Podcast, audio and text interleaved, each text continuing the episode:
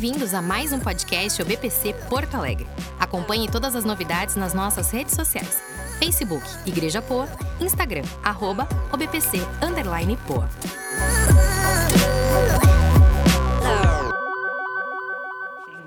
Você pode abrir a sua Bíblia se você trouxe a sua Bíblia. E se não trouxe, não precisa abrir, né? Mas se você, você que trouxe, abra aí comigo. Gênesis 37, ó, afungado, versículo 3 e 4. Gênesis é o primeiro livro, tá? Então é só você passar o livro do sumário, o próximo é o Gênesis. Abriu? Preciso de uma resposta. Abriu? Ah, não abriram? Ah, tá lento. Vamos lá. Abriram? Vamos lá, Gênesis 37, versículo 3 e 4 diz assim: Jacó já era velho quando José nasceu, e por isso ele o amava mais do que a todos os seus outros filhos. Jacó mandou fazer para José uma túnica longa, de mangas compridas, e os irmãos viam que o pai amava mais o José do que a eles, e por isso tinham ódio dele e eram grosseiros quando falavam com ele. Beleza? Entendemos? História de José. Vou fazer uma perguntinha: quantos tem Instagram? Uhul. Quantos tem Facebook? Quantos são ativos no Instagram? Uau! No Facebook? No Tinder? Não, no Tinder não. No Tinder não, é. não precisa ser tão ativo assim. E sabe o que, que eu acho engraçado no Instagram e no Facebook? Que tu vê as fotos das pessoas, as melhores fotos. A menina tá toda maquiada, toda com cabelo, bah, parece que saiu de Hollywood. E tira foto e posta o quê? O Senhor é meu pastor e nada me faltará. Faz-me repousar em verdes campos e leva-me às águas tranquilas. E a foto arrasando. Meninos postam o quê? Vou na academia, sabe? No pain, no gain, sabe? Tipo, bem momentos felizes da nossa vida. E eu estava eu tava conversando com a Duda, eu não sou muito de postar, minha esposa posta mais. Linda esposa, bah, Deus foi demais comigo. E sabe o que eu estava pensando? É tão engraçado a gente ver o Facebook, Instagram, porque só tem coisa bonita. Você nunca viu uma, uma foto de alguém recém acordando, recém acordando. Sabe que quando você é solteiro e casa, o primeiro baque que você leva é no outro dia, né? A primeira paulada que tu leva é pá! Cadê minha noiva? Não, mas tu é linda, tu é sensacional. Sabe, aquela babinha assim, normal, aquela remela? E eu acho engraçado porque a gente não vê isso. Não vê isso hoje em dia no Instagram e no Facebook. Por mim, eu vou criar um Instagram e Facebook disso, momentos normais da vida. Quantos topam? Show, show, show de bola. E sabe o que é isso? Porque a gente passa momentos legais da nossa vida, top, momentos que a gente está mega legal, e outros momentos que a gente está tá lá embaixo. E a história que a gente vai contar hoje, que a gente vai conversar sobre José. E ninguém melhor do que José para conseguir ilustrar tudo isso. Só para a gente conseguir contextualizar a história de José, pensa comigo. José era o caçula de 11 irmãos. 11. Quem tem 11 irmãos? Minha mãe tem 11 irmãos. Viu? 11 irmãos. Então ele era o caçula de 11 irmãos. Quantos são caçula aqui? Pode levantar a mão com orgulho. Show, show de bola. Eu não sou caçula, eu sou primogênito. Quantos acham que os caçulas têm uma certa é, facilidade? Quantos acham que os caçulas têm uma certa facilidade? Uh! Isso. É normal, cara. Isso é da vida. Os pais amam mais. Eu tenho a Aninha de irmã. Eu vejo a Aninha fazendo umas coisas. Meu, se eu fizesse isso, eu apanhava a semana toda. Sério, eu apanhava a semana toda a Aninha faz, porque é caçula, é coisa, aquela coisa e tal. E José estava nesse contexto. José era o caçula de 11 irmãos. E ainda por cima, José era fruto de um milagre. Olha só, o cara é caçula e fruto, fruto de um milagre. Os pais já eram velhos, a mãe estéreo, então, tipo assim, ele já era o cara que os pais amavam, não amavam mais, mas davam aquele, sabe, aquele chameguinho a mais, assim. E nesse texto que a gente leu, fala que o pai de José pegou e deu uma túnica longa para José. Para nós não faz muito sentido, mas eu vou tentar ilustrar para vocês, tá? Uh, Eu ia usar um exemplo pessoal, mas eu não vou, porque meus pais estão aqui. E... mas pensa assim, ó, José e os irmãos dele, os outros dez, iam comprar roupa. José ia na loja da Nike, José ia na loja da Adidas, usava uma tomizinha, não aquela que tu escolhe com os pés, aquelas Kentucky, assim, sabe? Usava as roupas top. E os irmãos José usavam o quê? Não, Renner é top, cara. Não fala, Renner é top. Usavam, tipo assim, ó, Pompeia, nada contra Pompeia, nada, nada. Lojas Davi, lojas do Aldo. Então, então você já tem uma certa noção de que, cara, Davi, Davi, José era o cara que os pais amavam, tipo, era o caçula, e isso gerava um certo incômodo nos irmãos. Entendido até aqui? Sim? Show, preciso de resposta. Sabe o que, que aconteceu? Essa relação já estava conturbada entre os irmãos de José e José. Sabe o que, que aconteceu? A gota d'água. José um dia acorda, chama o pessoal, pessoal, olha só, precisamos conversar. Chamou o pai, chamou os irmãos e, olha só, preciso conversar. Eu tive um sonho Olha, olha, olha, o José era um cara top. Eu tive um sonho e assim, resumindo para vocês, eu vi que os astros me, se prostravam diante de mim e me adoravam. E eu acho que vocês vão fazer isso. Mano, imagina a relação como ficou. Ali foi a gota d'água, a gota d'água, para que os irmãos quisessem. Meu, olha só. Deu para ti, José. Eu não quero mais, a gente não quer José. Vamos dar um jeito em José. E nesse, nessa fase da vida de José, José estava numa fase boa, concordam? Sim? Estava numa fase boa, sendo amado pelos pais, uma vida tranquila. Era época de postar foto. É, José outfit, sabe? Gordinho outfit? Ah, tá. Porque estava top, estava legal.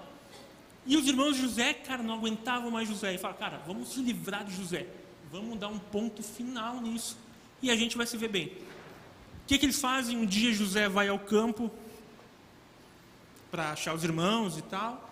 E os irmãos falam, pegam José, ó, deu, deu para ti, acabou, agora tu vai sumir da nossa vida porque a gente não aguenta mais.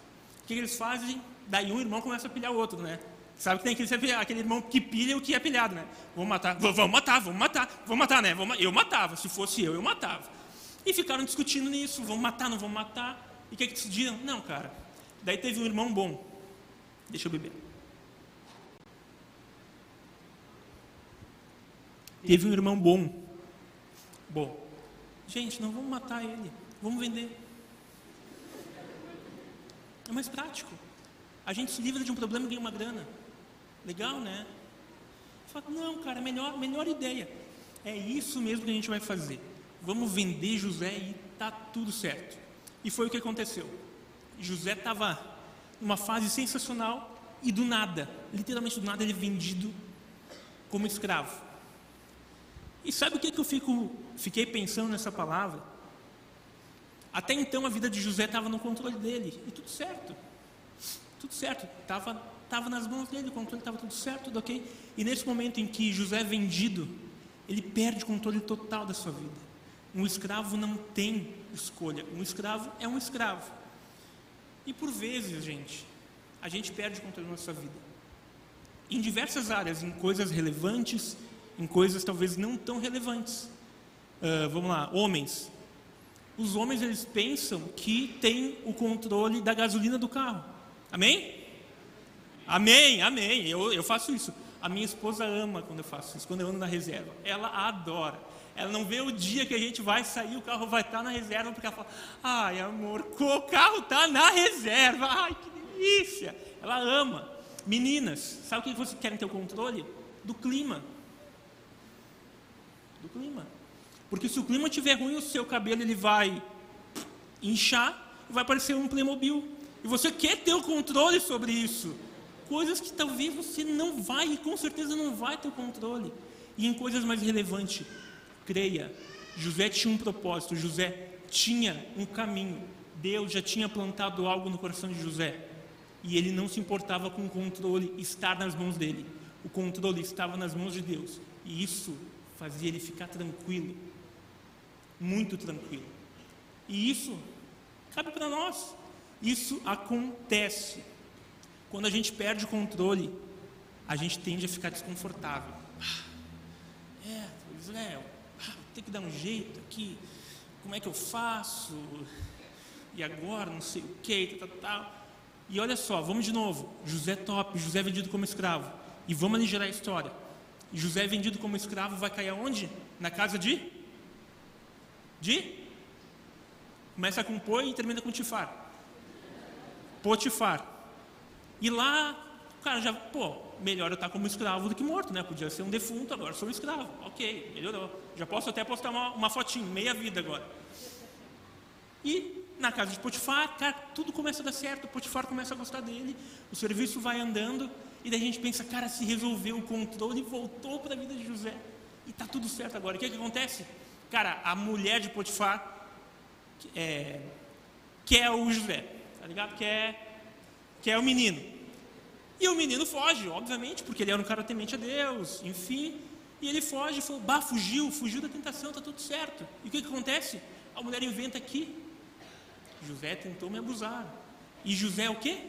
Preso. Então José passa de um jovem, preste atenção, José tinha 17 anos. De um jovem de 17 anos, amado pelos pais, a escravo, a servo, honrado pelo oficial Faraó, e agora passa a ser prisioneiro. Olha essa montanha russa. E no momento em que ele passa a ser prisioneiro na prisão, passado um tempo, olha o sofrimento de José. Eu quero que você pense isso comigo. Olha os perrengues que José passou. E na prisão ele encontra dois caras, um copeiro e um padeiro. E quando ele encontra esses dois caras, cada um tem um sonho. Tem um sonho, não consegue desvendar o sonho, tal, tal, tal. E, bah, quem é que pode descobrir meu sonho, dar significado do sonho? E José fala, ó, seguinte, ó, teu sonho, padeiro. Não, teu sonho, copeiro primeiro. Cara, teu sonho é sensacional. Tu tá, tu tá aqui na prisão daqui a pouco o rei vai te chamar, tu vai servir pelo rei e tu vai viver certo, tu vai ficar top. E, cara, quando tu estiver lá em cima com o faraó, tu pega e me chama. Não se esquece de mim, pega e me chama.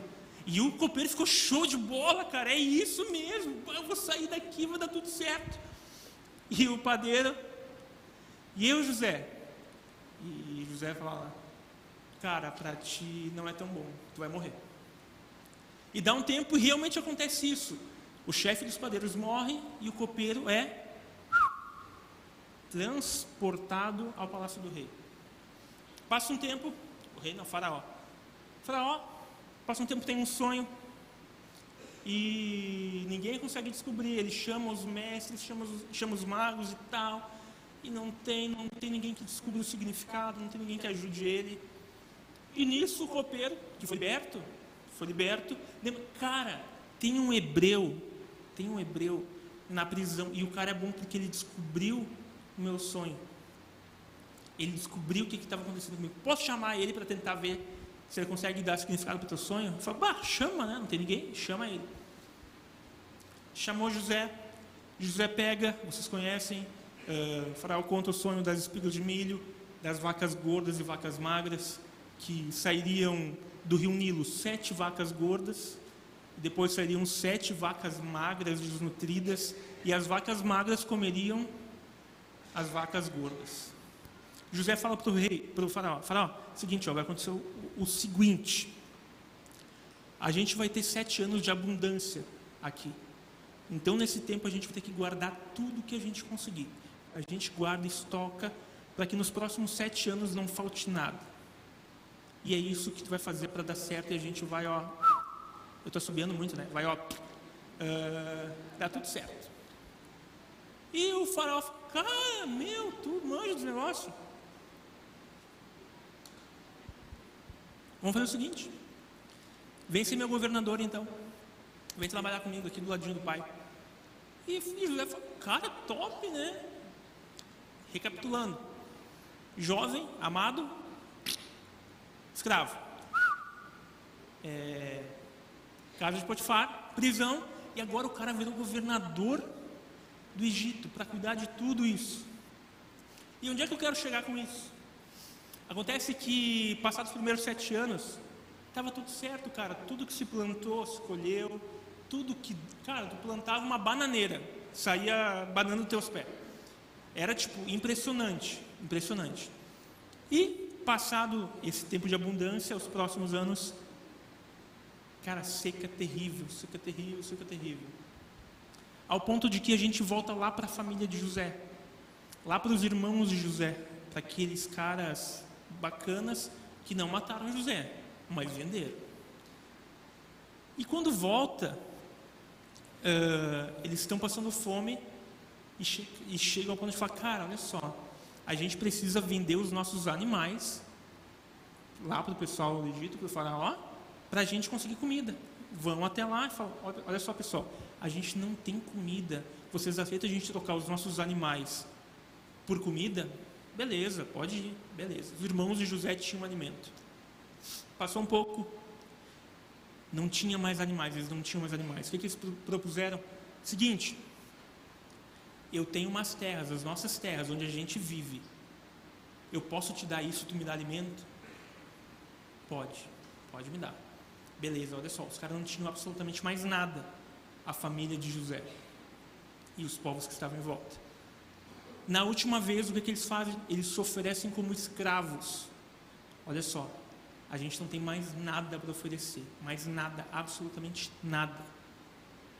A gente pode se oferecer como escravo para ter comida? Pode. E é nesse momento que acontece o ponto-chave do que a gente está conversando hoje e daquilo que Deus compartilhou comigo e eu quero compartilhar com vocês. O que me tocou foi quando acontece toda essa confusão, toda essa confusão, e dá uma situação de José ficar frente a frente com seus irmãos. Os mesmos que fizeram José sofrer, que não estavam nem aí para José, não se importavam com ele. Vocês estão ligados? Os irmãos dele venderam ele. Primeiro queriam matar. E daí, tá, não vamos ser tão pesados, vamos só vender. Então você tem que ter isso na cabeça. E é engraçado ver que José ele sempre foi muito convicto do que Deus tinha colocado no coração dele. Muito convicto. E no momento em que eles estão frente a frente, acontecem umas outras situações, ele manda alguns irmãos voltarem para buscar o pai, aquela coisa toda. Era a oportunidade chave, chave, para José chamar os irmãos. E agora, sabe aquele gostinho de quando tu está certo, que não é legal? Mas tu sabe que está certo? E teu irmãozinho está errado? Ah, agora tu vai tomar. Agora tu vai ver o que, que é bom. Agora tu vai ver o que, que eu vou fazer. Era a oportunidade para José. E José agora estava com o controle sobre as mãos. E eu volto no controle. Sabe aquele controle que eu falei antes? Sabe? José agora estava, cara, agora está tudo certo, agora eu vou, vou demolir. Vou demolir os meus irmãos. Ele pega, chama os irmãos chama os irmãos e até então os irmãos não não não não reconheceram que era José. E eu quero que você abra sua Bíblia aí. Vai estar tá projetado aqui, projetado na folhinha aquela. Uh, em Gênesis 45. Você pode abrir aí comigo, quem tem Bíblia?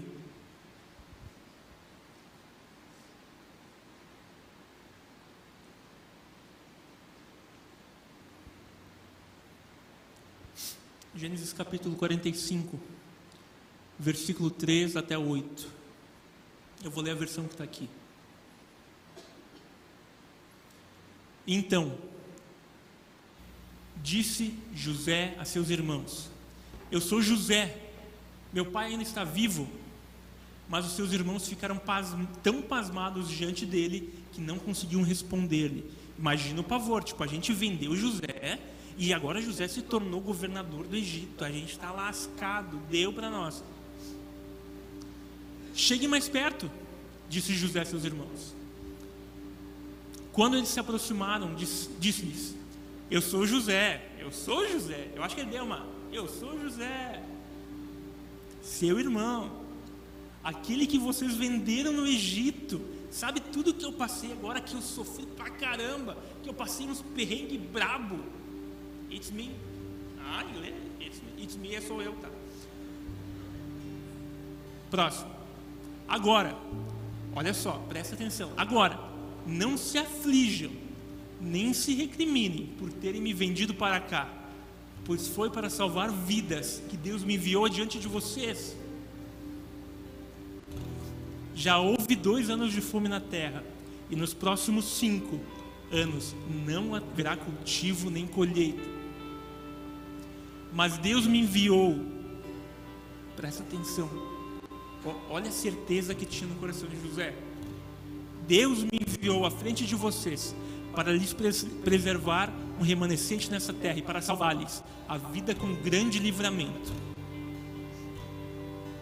Assim, não foram vocês, não foi, não foi o mal de vocês que me mandaram para cá, mas sim o próprio Deus. Ele me tornou ministro do Faraó e me fez administrador de todo o palácio e governador de todo o Egito.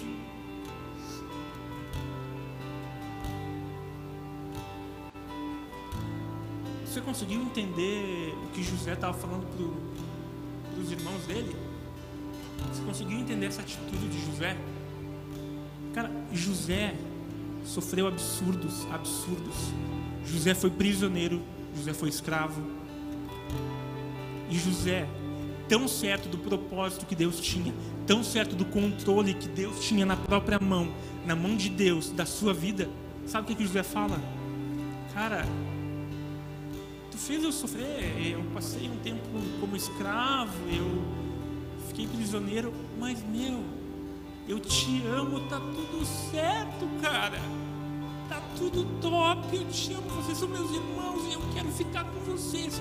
E tudo que eu mais quero é passar a vida toda cuidando de vocês, porque eu amo vocês. Você consegue entender isso? José fala, cara, eu te amo, não me importa o que tu fez, não me importa o que tu passou, não me importa o que tu fez eu sofrer. Tá tudo certo.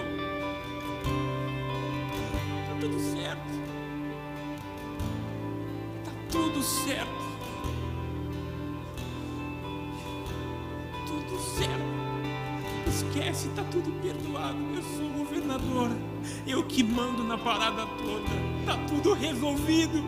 É contigo. Tu sou eu, eu sou tu. A gente é um só. E sabe qual é a questão aqui? Sabe qual é a questão para nós? É que por vezes a gente vê essa história e a gente se acha José. Eu sou José, isso aí. Eu venci na vida. Eu vou governador. A gente se acha José. E é top. Ah, vitória, vitória, vitória, vitória, vitória. Desculpa as vitórias. maior alegria do mundo, com o coração exultante. Sabe o que, que acontece? Sabe o que, que essa história fala?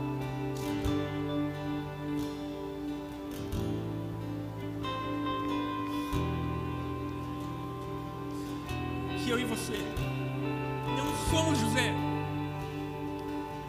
Eu e você nós somos os irmãos de José, cara.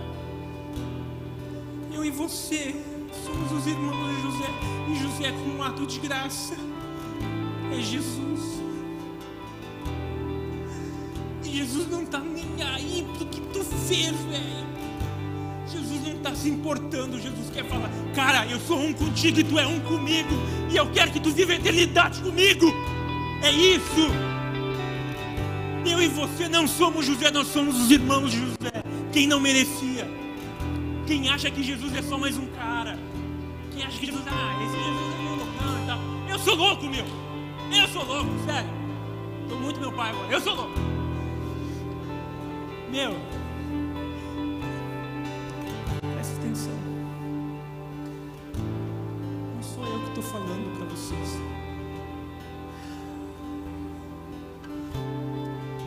Aproxima hoje e fala: Não me importa o que tu fez. Eu sofri por tua causa. Sabe aquela cruz que eu carreguei? Que eu subi com ela nas costas, que eu fui chicoteado. Passei tudo que eu passei.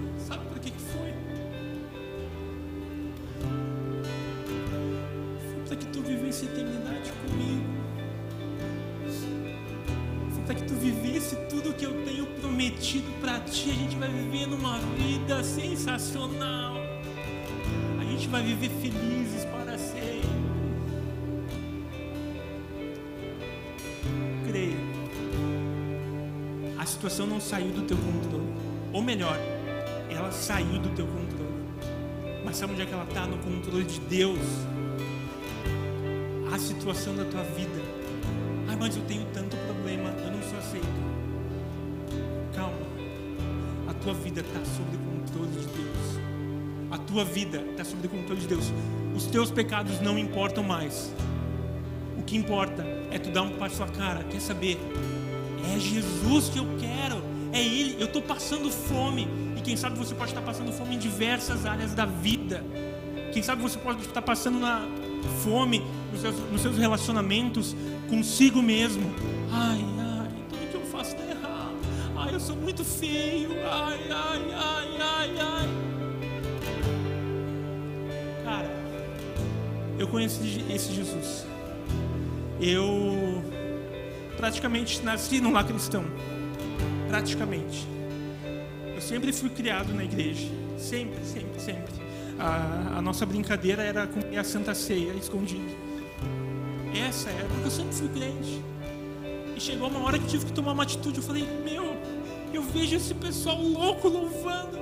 Eu vejo esse pessoal chorando de alegria. Eu nunca vou chorar.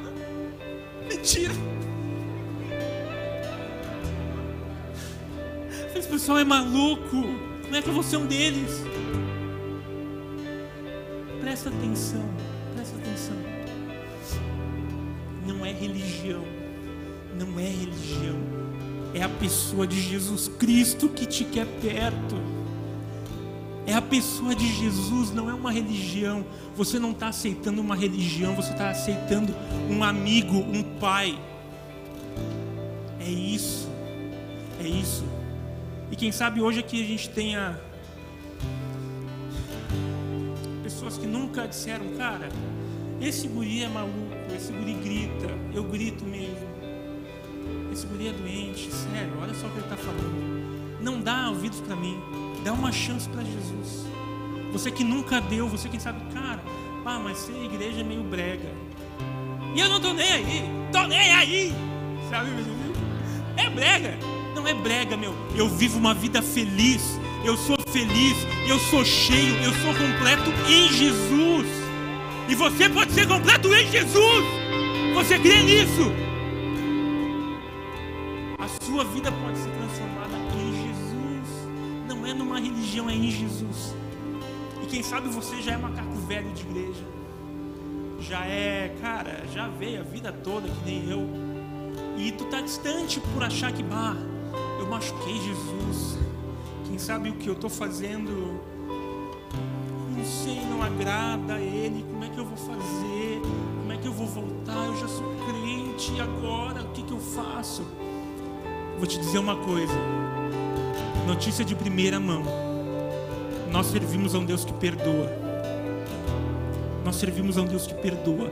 Ele não olha o teu pecado, ele olha o teu coração. E no momento em que tu anda com Ele, o caráter de Jesus fica cravado em ti.